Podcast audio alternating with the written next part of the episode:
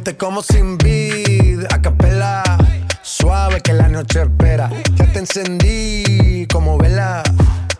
Y te apago cuando quiera. Negra hasta la noche como pantera. Ella coge el plano y lo desmantela. ¿Qué hay amigos? Esto es Octanos aquí por Boom 106.1. Los saluda Benji Sheliu. Me acompaña Mario Muñoz en la cabina. DJ Nono. Terminando la semana, Mario. Así es, terminando la semana, Benjamín. Un saludo a todos los amigos oyentes y Nono, por supuesto. Eh, bueno, eh, una semana más. Nos vamos acercando al 2021, el año de la vacuna. Así es que tengamos todos energía positiva porque eh, esta pandemia tiene un final y ese final se va acercando. Nunca he estado tan emocionado de ponerme una vacuna. Exacto, todo el mundo quisiera ya tener esa claridad, saber cuándo. Dicen que el primer trimestre no se sabe, el primer trimestre son tres meses y que no se sabe de, eso, de ese trimestre cuál, cuál día puede ser el 30 de marzo, también es primer, eh, también es primer trimestre. Sí, sí, sí, definitivamente. Va a ser lo más pronto posible. Sí. Por, ahí que estaban comprando las neveras. ¿Perdón? Por ahí vi que estaban comprando las neveras porque dice que la vacuna hay que conservarla a una temperatura ultra baja. Y menos de 18 grados. Sí, eso no es un coolercito cualquiera. No, a nivel de congelación prácticamente. Así que bueno, vamos a ver. Así que sí, vamos a ver. Oye, a partir de hoy empieza la, el toque de queda eh, desde las 7 de la noche y es bien importante eh, señalar porque genera una cierta incertidumbre eh, aquellos que por razones de trabajo tienen que movilizarse entonces el gobierno emitió una aclaración de los que sí pueden hacerlo. Entonces personal de la autoridad del canal de Panamá empresa de energía eléctrica y telecomunicaciones Ajá empresa de mantenimiento y distribución de implementos e insumos médicos, claro, por razones obvias, empresa de distribución y transporte de combustible, todo lo relacionado a seguridad, claro, bomberos, policía, eh, la Senafront, los que pertenecen a la industria agroalimentaria, ahí es interesante ver que se, va, pues, se puede mantener el tema de, los camiones con los alimentos y la logística.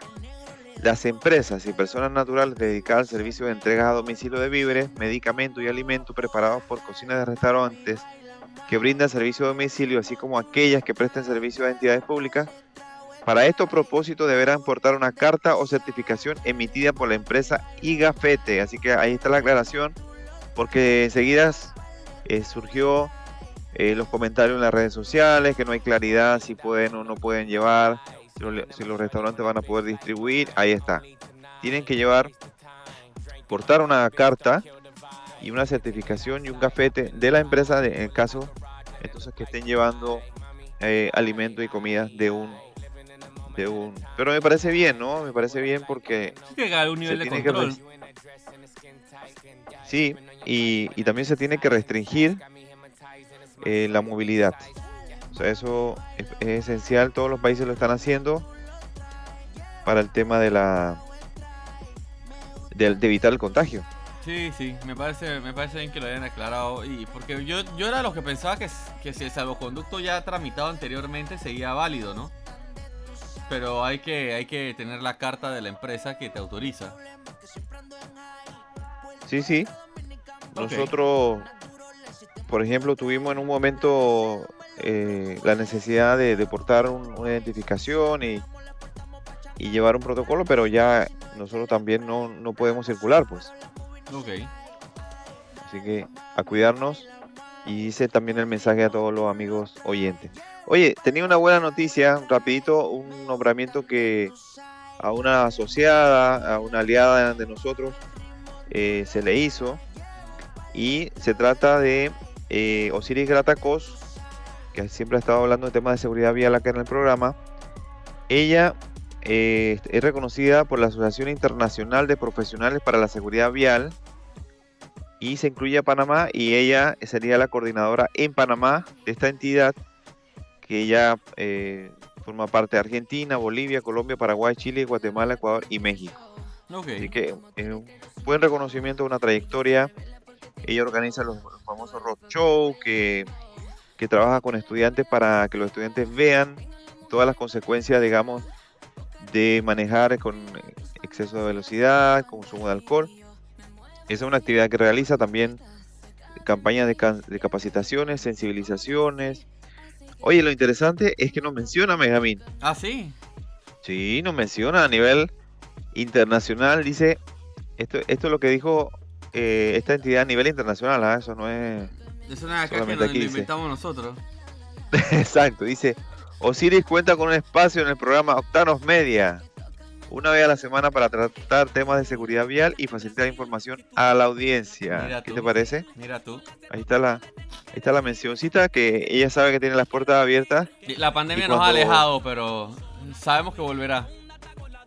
Sí, digamos que antes eh, de manera regular en los jueves, pero cada vez que ella necesite, con mucho gusto nos, nos llama o, le consultamos. De hecho, de este nombramiento y de lo que significa, podemos hacer también un enlace telefónico en estos días, porque es, es bueno seguir el tema de seguridad vial, es, importante para los amigos eh, conductores. Así es, así es. Qué bueno, buena noticia para el día de hoy. Felicidades. Vamos con un par de internacionales, Mario. Sí, sí, sí. Eh, Vamos aparentemente, yo voy a decir aparentemente porque todavía no hay un comunicado oficial, pero aparentemente ya se cerró el deal entre Checo Pérez y Red Bull Racing para la temporada 2021. Qué bien, qué buena noticia. Dice que el día de hoy, en cualquier momento, por lo menos hasta esta hora no lo tengo a mano, pero en cualquier momento va a salir un comunicado oficial de Red Bull. La información la publicó uh, un, un portal alemán llamado Speedweek que es parte del portafolio de productos de Red Bull Media House, así que quién mejor que ellos para saber si es verdad o es mentira. Sí, una buena señal. Y ellos dicen que Pérez había sido elegido y que el anuncio oficial sería el día de hoy, en algún momento del día de hoy. También eso lo confirmó el medio holandés The Telegraph, que tiene lazos muy estrechos con Max Verstappen. Tiene un contacto directo y Verstappen, que es parte del equipo Red Bull, me parece también una fuente eh, confiable que tienes una justificación para tener esta información de forma adelantada. Ni Checo ni Red Bull han dicho nada todavía, pero parece que ya es prácticamente oficial tecnicismo y hoy hacer el comunicado oficial y como se había especulado en días anteriores, Alex Albon quedará como piloto de reserva en el equipo y de pruebas para seguir su desarrollo en miras a las próximas temporadas, ya que el tailandés sigue siendo muy joven y es una apuesta futuro de Red Bull. Checo Pérez, lo que se hablaba es que el contrato sería por lo menos por dos años. Así que vamos a ver qué pasa y ya entonces queda, me parece que muy bien parado, ¿no? Con un equipo de primera línea. Ahora a seguir demostrando. Sí, sí. Y me parece que esa es la combinación perfecta, Benjamín. Lo experimentado con los más noveles para ir eh, teniendo ese ímpetu de la juventud y también teniendo esa experiencia. Así que muy bien. Ese es el camino y Checo Pérez lo necesitamos, el único latinoamericano y sabemos que tiene muchos seguidores en México, son impresionantes. Cuando, digamos, no hay restricciones, va mucho público, mucho público a la, pista. Checo, Checo, es un fenómeno en Latinoamérica y especialmente en su, en su circuito hogar, que sería el circuito Hermanos Rodríguez en México. Y yo creo que es, es importante, es importante que sigan la Fórmula 1. Hablando de todo un poco, Mario, como los locos, la Fórmula 1 eh, ha desarrollado un combustible 100% sostenible. Es un combustible eh, eh, fabricado con materia biológica que es totalmente renovable y que en teoría está libre de emisiones. Según la información que ha dado la Fórmula 1, ya el combustible, ya el, el biofuel, como se le llama, ya fue enviado a los fabricantes de motores de la Fórmula 1 para que inicien sus pruebas y que ellos esperan que en el 2026, cuando entre la nueva reglamentación de motores, el próximo año tenemos un cambio importante en el reglamento, pero los motores siguen siendo eh, V6 híbridos. Sí, en el 2021 prácticamente no van a haber cambios, pues. Ah, no van a haber prácticamente cambios y en el 22 van a haber cambios, pero más que nada en el chasis y componentes, ¿no? Pero en el 2026 siguen un cambio profundo en todo lo que son las motorizaciones de la Fórmula 1, que seguirán siendo híbridas, pero eh, según un comunicado eh, de, la, de la FIA y de la Fórmula 1, la idea es que en el, en el, a largo plazo la Fórmula 1 adopte el uso de biofuels y se espera que a partir del 2026 comiencen a utilizarlos en los autos. Eh, así lo dijo Ross Brown, que la Fórmula 1 espera eh, utilizar esto en sus nuevas plataformas, tratando de O sea hacer que que, la el Fórmula- campeonato sea más eh, sostenible ambientalmente. Correcto. Entonces la Fórmula U, la- 1 se va a transformar en la Fórmula E de no, alguna no, manera. no, porque la Fórmula es 100% eléctrica. La Fórmula 1 va a seguir teniendo motores de combustión. Eh, yo Ajá. creo que eso es lo que la gente quiere, porque si fuera, si la Fórmula 1 se volviera 100% eléctrica, para eso tienes la Fórmula E. Eso no tiene sentido. Claro. Ellos van a seguir Claro, utilizando claro. motores de combustión, van a utilizar la tecnología híbrida para apoyarlos. Sabemos que los motores, eh, los motores híbridos tienen ese empuje adicional de la parte eléctrica y la recuperación de energía. Y además Sí. de eso, van a utilizar este, este combustible sustentable para hacer que el campeonato sea neutral en carbono. eh, completamente. Ya desde el próximo año ellos aseguran que van a ser neutrales en carbono, pero siguen utilizando combustible fósil. Sí, de hecho la Fórmula 1 ha sido muy cuestionada. Se le ha atacado por el tema de la emisión eh, de, de- de gases. Ellos incluso han, han hecho mejoras en sus motores, han preferido motores incluso también más silenciosos porque también se le ha acusado de contaminación auditiva. Tú, tú comentabas sobre lo que las pruebas que estaba haciendo Alonso con, con un vehículo anterior que era muy muy ruidoso, un motor bien bien potente, bien el, el B10 del Renault de El B10. Qué espectáculo fue. un espectáculo exacto, porque todo eso es- han sido las mejoras por las críticas de, de- de considerarse un, un deporte excesivamente contaminante o que afecta al medio ambiente. Sí, sí, poco sí. a poco eh, se está llevando, sí, lo está llevando a, a emisiones entonces cada vez más bajas y ahora con eso de, de ser, pero entonces eso sería una solución a los vehículos eléctricos. En vez de tener un vehículo eléctrico, tengo un vehículo normal, motor de combustión, Con un, combustible eh, de ecoamigable. ecoamigable. Acuérdate que hace unas semanas hablábamos aquí también de un proyecto grande que tiene Porsche en Chile para la fabricación de biocombustibles. Eh, obviamente la Fórmula 1 no tiene una planta de biocombustibles. No sé de dónde estén sacando el biocombustible que van a utilizar. Van a comenzar a utilizar en sus vehículos de Fórmula 1, pero tampoco me extrañaría que estuviera relacionado con el proyecto ese, ¿no? Sí, tiene, tiene sentido. O sea, las coordenadas se van alineando y, y al final lo que va a pasar es que eh, ese, la Fórmula 1 va a mostrar la vanguardia sobre este uso de biocombustible y es una buena señal. Yo creo que el biocombustible es extremadamente necesario, ya sea el biocombustible o sea el hidrógeno, porque aunque los autos eléctricos son geniales y funcionan para la gran mayoría de las personas, hay un sector de transporte que requiere distancias más largas, eh, como los vehículos de carga, los camiones, eh, los articulados, las mulas, donde el tiempo de recarga, por más eficiente que sea, aún sigue siendo un problema. Entonces es, es importante este desarrollo, ya sea en motores eh, de hidrógeno o de biocombustible, eh, para cubrir largas distancias. Lo otro, muchas veces se habla de la contaminación de los autos, Mario. Pero hay un tema de contaminación grande con otro tipo de transporte como son los barcos, las navieras y los aviones. Y los aviones, exacto. De hecho, yo recuerdo que hace un año, año y medio, había un estudio eh, europeo que decía que solo los buques, solo los cruceros, oye, solo los cruceros que recorren el Mediterráneo contaminan más que todos los vehículos en Europa. Y, Así es. y son menos de 100 cruceros. Entonces, el desarrollo de biocombustibles yo creo que puede ser una solución a este tipo de problemas. Sí, sí, aparte que recordemos que se habla del 40% de emisiones del transporte, pero en el transporte está todo. Sí, claro. Ya, contaminación, toda, todo el transporte. o sea, Los lo aviones que- también son altamente contaminantes. Sí, así que eh, son buenas señales que nosotros vamos ir dándole seguimiento, me parece, porque cuando hay nuevas investigaciones y se dan alternativas de combustible, es una muy buena señal.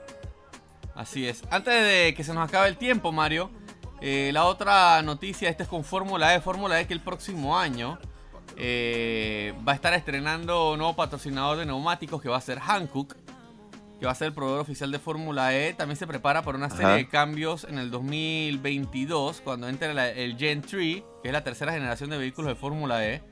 con baterías más livianas. Dice que las nuevas baterías van a pesar 240 libras menos que las actuales, que eso es un vehículo de carreras es mucho peso. Sí, sí, sí, es una buena señal. Sí, van a poder generar 350 kilowatts adicionales de potencia. Eh, eso va a entrar en vigencia desde el 2022-2023.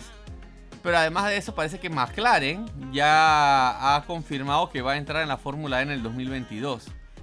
Para completar nuevamente un calendario de dos equipos. Se había retirado BMW, pero nuevos equipos, unos salen y unos llegan, ¿no? Sí, sí. Eso, eso va a estar muy interesante. Mercedes se mantiene también en el equipo. Eh, Porsche eh, también dijo su, que mantiene un compromiso de quedarse del equipo, así que la Fórmula E también sigue. Nissan, Nissan también, ¿verdad? Sí, sí, sí. El único que se fue fue BMW y hay otro fabricante que no recuerdo quién era, que también se va de la Fórmula E. Audi se va de la Fórmula E. Eh, pero bueno, Audi es parte del grupo Volkswagen. En el grupo Volkswagen está Audi, está Porsche. Entonces, menos que no quieren tener las mismas marcas compitiendo entre ellas, ¿no? tampoco hace mucho sentido hacer una inversión en Audi y en Porsche para que compitan en lo mismo. Lo que sí confirmó Porsche hace unos días es que va a regresar al Campeonato Mundial de Resistencia, alemán, con, en la nueva categoría de, de Hypercars. Así que es el regreso de Porsche alemán. Vamos a ver cómo, cómo sale eso. Sí, y, y, digamos, vale la aclaración de que Audi no es que no tenga un compromiso eh, con este tipo de tecnología y aplicación de, de porque tiene modelos ya exitosos que son eléctricos, 100% eléctricos. Sí. Así es que en el caso de Audi, más bien es una estrategia más comercial de fortalecer más una marca que otra, que no, que eh, su desinterés. O sea, no existe eso. Al contrario, van a seguir esa línea porque les ha resultado bien. Sí, ellos van a seguir en el DTM alemán y van a meterse en otro tipo de campeonatos de, de vehículos turismo. Eh, con una inversión un poco más baja y mm, no compitiendo entre marcas del mismo grupo, ¿no? Yo les recuerdo, amigos, que el programa Donativos Ambientales Ford distribuye un total de 50 mil dólares entre proyectos comunitarios que se han reinventado ante la pandemia global para seguir preservando el ambiente. Conoce a los ganadores en www.donativosambientalesford.com y en las redes sociales de Ford Centroamérica en Facebook y Twitter. Además que ya está en Panamá el nuevo Peugeot 2008, el versátil SUV compacto de diseño inspirador que te brinda una experiencia de conducción aún más completa con el nuevo sistema Peugeot iCockpit 3D, tecnología innovadora y con su motor turbo cargado de última generación, que es una delicia. Tienen que ir a probarlo a Motor Emotion en Vía Brasil. Y les recuerdo, no se queden sin batería. Motorcraft es la única batería con 8 años de garantía. Búscala en distribuidora David Ford, Transímica, Chistera David y en Servi Mufflers en la ciudad de Colón. Nosotros tenemos que ir a un pequeño cambio, pero a la vuelta tenemos entrevista con uno de los ganadores de los donativos ambientales Ford 2020, la Fundación Corcovado de Costa Rica. Una entrevista súper interesante de los proyectos que están realizando para apoyar al medio ambiente, a las comunidades, especialmente ahora en medio del COVID. Madre, tienen proyectos de, huertos caseros que trabajaron con las comunidades, eh, tratando de hacerlos un poco más autosostenibles, ¿no? Así que eso después del cambio. Vamos a un cambio. Ya venimos con más de Octanos. Claro. La cuenta y usted la debe, eh. Te gusta hacerla, pero que no te la hagan. La vida te da sorpresa. Bailalo lento, lento, si te gusta hacerla, pero que no te la hagan. Sorpresa. Bailalo lento, lento, si te gusta. Da que te vienen dando, dicen por ahí. Vamos a una pausa. Ya volvemos con más de Octanos.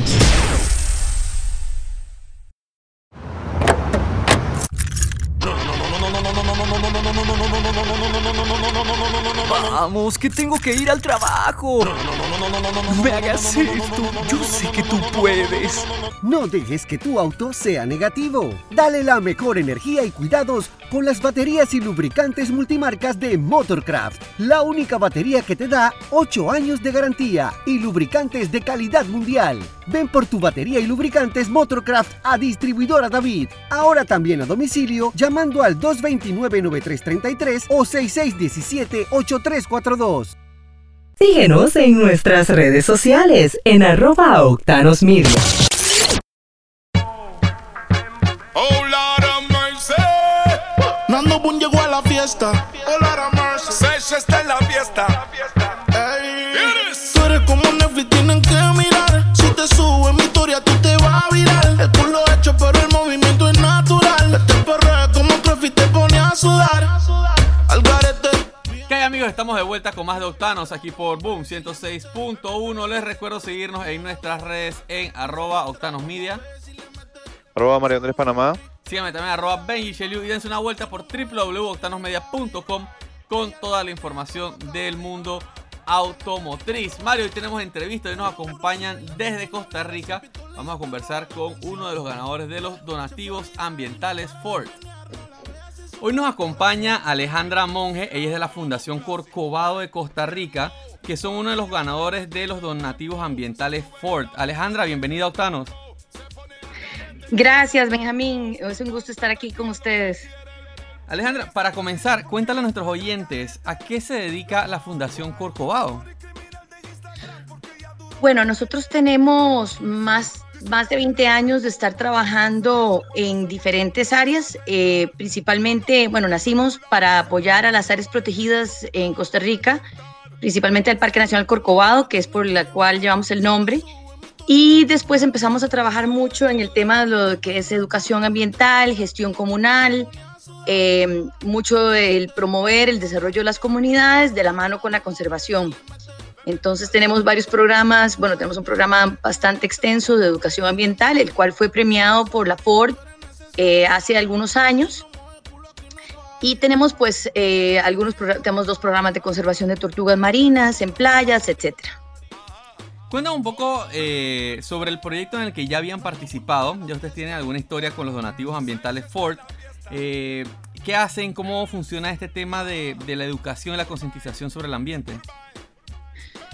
Bueno, hemos dedicado eh, muchos años a trabajar con los niños. Desde el 2003 estamos trabajando con niños y niñas para empoderarlos, para sensibilizarlos con, respecto al tema ambiental y hemos trabajado en comunidades muy pobres, eh, con muy pocos recursos, eh, tratando de ayudarle a los niños no solo a sensibilizarse con respecto a, la importancia de amar eh, su herencia natural, sino también a empoderarlos en el sentido de que se sientan los protectores del ambiente. Mm. Entonces, em, además, bueno, también hemos invertido muchísimo y eso fue una de las de lo que hicimos con, la, con los fondos de Ford, es que cada vez que hemos tenido financiamiento eh, adicional, porque es un, es un programa que pues nos cuesta financiar, porque es un programa que, que eh, la educación ambiental es difícil de financiar realmente en general a nivel mundial. Hay poca hay poco dinero porque es, poco palpable el impacto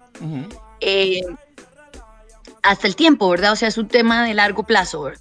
Entonces, eh, una de las cosas que hicimos con los fondos de, Ford eh, la, vez anterior fue hacer giras con los muchachos y llevarlos a conocer y a tener diferentes experiencias, conocer personas, líderes eh, ya que han desarrollado sus proyectos, que han tenido sueños y que los, han podido lograr, personas como ellos también, también de, de orígenes más humildes, pero que, pero que se han empeñado en un sueño y que lo han logrado. Entonces, eso nos ha ayudado muchísimo a formar eh, muchachos que en este momento son líderes en sus comunidades. Eh, como hemos podido mantener el programa, eh, gracias a Dios y a, los donantes que nos, han estado apoyando durante muchos años, como tenemos programas desde el 2003, hay muchachos que en este momento ya son adultos, ¿verdad?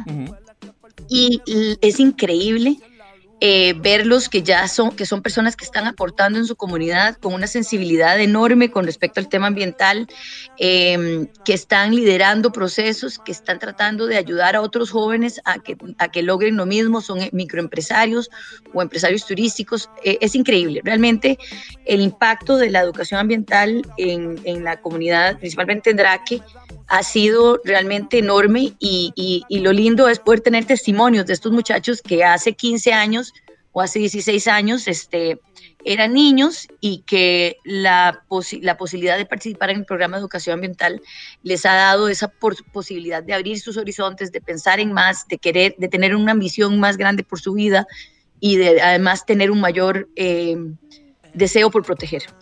Ahora, uno de los desafíos este año fue el tema del COVID, que ha impactado a todos los países del mundo, la región de Latinoamérica y Centroamérica, el Caribe ha sido la excepción. Y una de, los, de las iniciativas de Ford era el tema de Reinventate con Ford. ¿Qué están haciendo las organizaciones este año Cuéntame un poco cómo ha sido la experiencia de ustedes, porque me imagino que no ha sido fácil eh, llevar a cabo proyectos de educación ambiental en medio de, restricciones, de cuarentenas y en fin. Sí, sí, precisamente, bueno, em, definitivamente fue un todo, todo un reto. Nosotros tuvimos, em, tuvimos una semana que nos paralizamos para pensar qué íbamos a hacer, pero decidimos que, bueno, que por suerte estábamos, teníamos financiamiento para trabajar y que íbamos a hacer todo lo que pudiéramos para poder ser más solidarios con las comunidades en las que estábamos trabajando y para poder seguir brindando servicio, pero también para atender las necesidades nuevas que estaban apareciendo, porque eh, las comunidades en las que nosotros trabajamos es dependen en un 95% del turismo, principalmente el turismo internacional y obviamente con esta pandemia han sido golpeadas, pero extremadamente, ¿verdad? Es que uno ve, por ejemplo, en otros lugares que, que hay otro tipo de industrias, que hay agricultura, que hay gente en comercio, en otras cosas. En, en Valladraque, donde, donde tenemos la base y donde hemos estado trabajando principalmente el tema de educación ambiental, realmente no hay nada. Entonces, eh, decidimos hacer eh, tres cosas.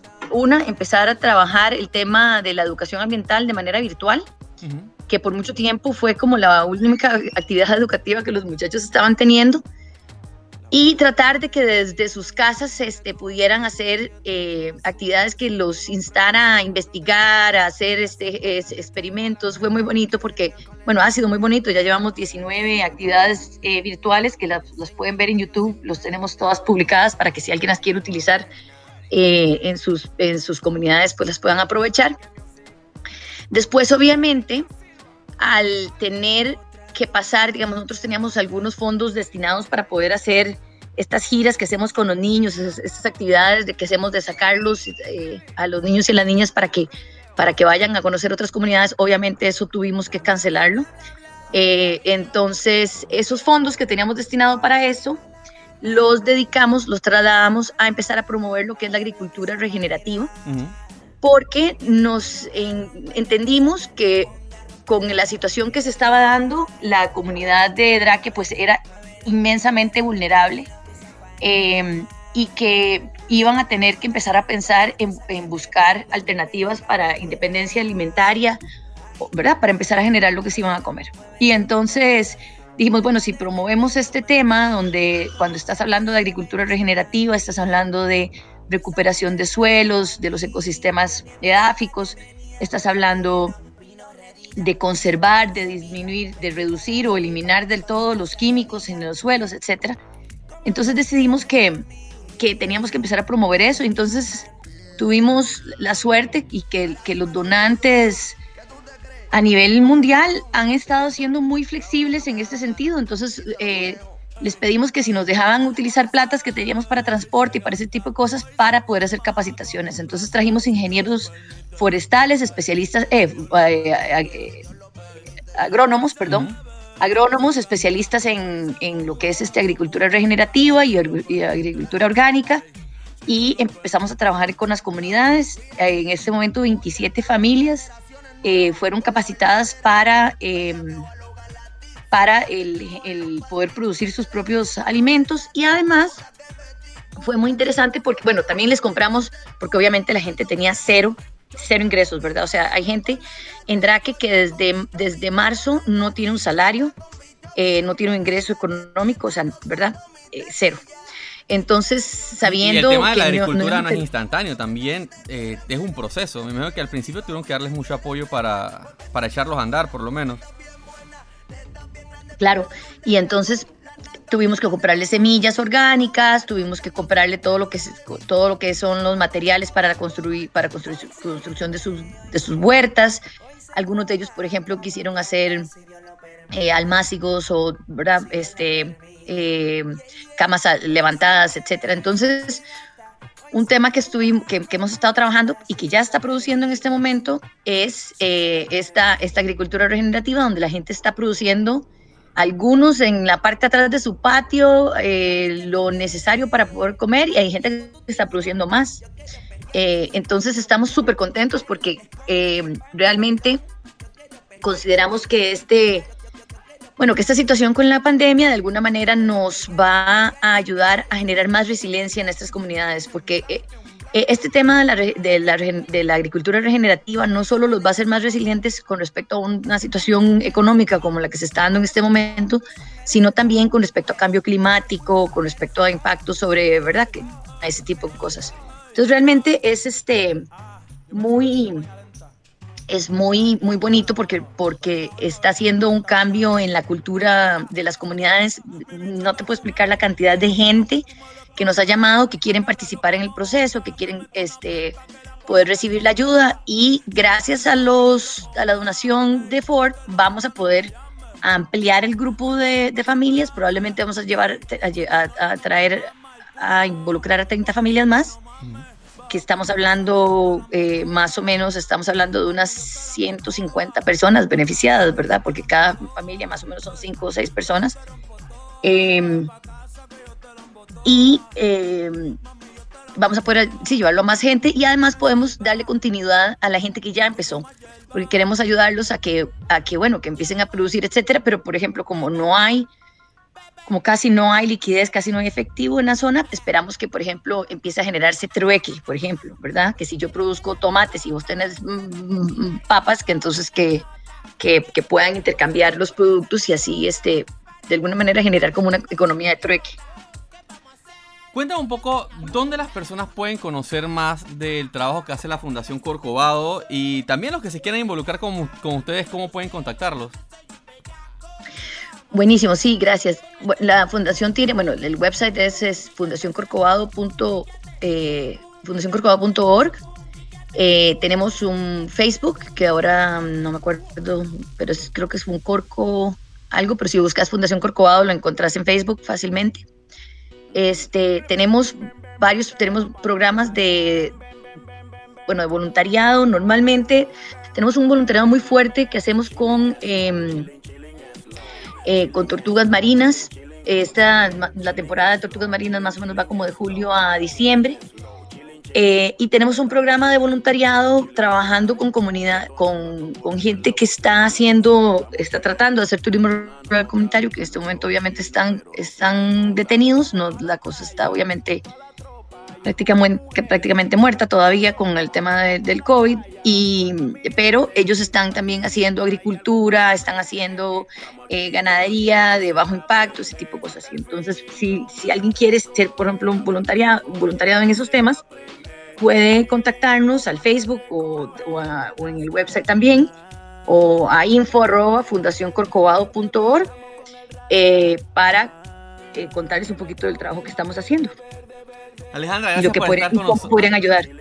Alejandra, gracias por estar con nosotros hoy en Octanos. La verdad que me parece genial el trabajo que están haciendo. Está viendo la página web y la verdad que tienen una, un sinfín de proyectos. Están en todas. sí. Sí, a mí me da, este, me da, me da, mucha risa porque cuando la gente dice, es que están, como estamos parados, y yo, nosotros este año ha sido el año más cansado de nuestra vida. Una cosa que ha sido muy interesante, que ha sido este año, es que la gente ha sido muy, muy altruista, muy solidaria. Entonces, por ejemplo, una de las cosas que hemos estado haciendo, que no está dentro de nuestra misión, pero que consideramos que era muy importante, era llevarle alimento a los adultos mayores, porque muchos adultos mayores viven en pobreza, en, mucha pobreza en las comunidades y dependen del, de, la, de, la, de, la, comidita que les llevaban los hijos a la, a la, casa, pero ahora los hijos están desempleados. Entonces, una cosa que hemos estado haciendo mucho es llevándole eh, alimento a los adultos mayores en estas comunidades. Y ha sido muy interesante porque se, han sido campañas que han sido súper exitosas, la gente es súper involucrada y yo creo que es interesantísimo ver cómo lo mejor de los seres humanos sale en los momentos de crisis, ¿verdad? O sea, la solidaridad el, es, es, maravilloso. Realmente, a pesar de que esta, esta, este COVID ha sido terrible para, para todos, yo creo que hay cosas que ha demostrado que, que los seres humanos somos, somos buenos en, en, en esencia y que, y, que, y que, queremos ayudar. Ha sido muy, muy, muy bonito. Entonces sí, hemos pasado muy ocupados, Benjamín. bueno, toca, ¿no? Eh, cuando se la cosa se pone difícil hay que redoblar esfuerzos. Exacto, exactamente. Alejandra, gracias por estar con nosotros hoy en Octanos. Eh, felicidades por los premios Ford y éxitos en los proyectos que están desarrollando. Gracias, Benjamín. Muchas gracias por tener, por, por, por, darnos la oportunidad de contar un poquito de lo que estamos haciendo y ahí estamos a la, a la orden. Bueno, acá se nos fue acabando el tiempo, pero antes de despedirnos, yo les recuerdo, amigos, que como parte de su plataforma de responsabilidad social, For Centroamérica y el Caribe distribuyó 50 mil dólares entre 7 proyectos ambientales de la región que han evolucionado para seguir contribuyendo al medio ambiente a pesar de la pandemia global. Conoce a los ganadores en www.donativosambientalesfor.com y en las redes sociales de For Centroamérica en Facebook y en Twitter. Además que ya está en Panamá el nuevo Peugeot 2008, el versátil SUV compacto de diseño inspirador que te brinda una experiencia de conducción aún más completa con el moderno sistema Peugeot iCockpit 3D, tecnología innovadora y su nuevo motor turbo cargado de última generación. Conócelo en Motor Emotion, vía Brasil y no se queden sin batería. Motorcraft es la única batería con 8 años de garantía. Búscala en distribuidora David Ford, Transísmica, Chistera David y el Servi Mufflers en la ciudad de Colón. Nosotros tenemos que despedir, recuerden, hoy toque de queda desde las 7 de la noche. Mantengan todas las medidas de precaución, todas las medidas de seguridad, porque la responsabilidad está en nuestras manos. Nosotros volveremos el lunes a la 1 de la tarde aquí por Boom 106.1. Chao, chao. Resolvamos lo mejor hablando. Porque yo no estoy pa' con el lucha. Siempre se guaya el que nunca escucha y baja el rifle y no me dispare con balas locas que todo el mundo sabe que son pa' mí todo eso me meto a la puya que me sumas en las redes. Cuando por ti yo hago buchito a las cosas que me hacen me las trago. Te bajo el cielo si me lo pide y no te importa